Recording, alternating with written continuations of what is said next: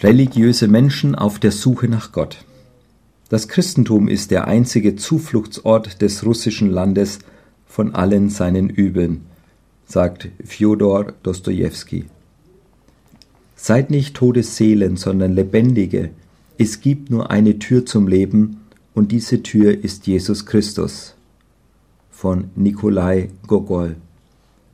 Solche Aussagen von Schriftstellern findet man oft in der russischen Klassik. Die Werke des bekannten russischen Schriftstellers Dostojewski sind sehr religiös und von tiefem Glauben durchdrungen. Viele Menschen in Russland kennen dies und sind doch auf der Suche. Von seinem Namensvetter berichtet Alexander Scheiermann. Ein religiöses Volk.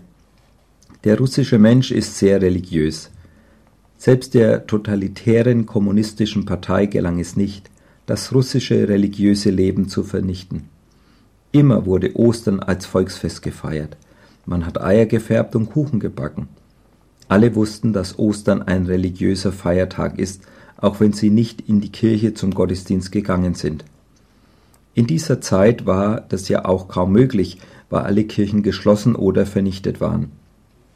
In der Sowjetzeit war in der Stadt Saratow von 54 Kirchen und Bethäusern nur eine orthodoxe Kirche geöffnet und für die Gläubigen zugänglich. Die Menschen sind gottesfürchtig und einen bewusst überzeugten Atheisten wird man im russischen Volk nur schwer finden. Auf der Suche nach den Wurzeln. Bei meinem letzten Gemeindebesuch in Ural traf ich mich mit einem jungen Mann, Dimitri Scheiermann. Er hat mich im Internet gefunden und mit mir Kontakt aufgenommen. Er interessiert sich für seine deutschen Vorfahren. Ich schrieb ihm, dass ich im Januar in seiner Gegend sei und lud ihn am Sonntag zum Gottesdienst ein. Anschließend haben wir noch lange gesprochen.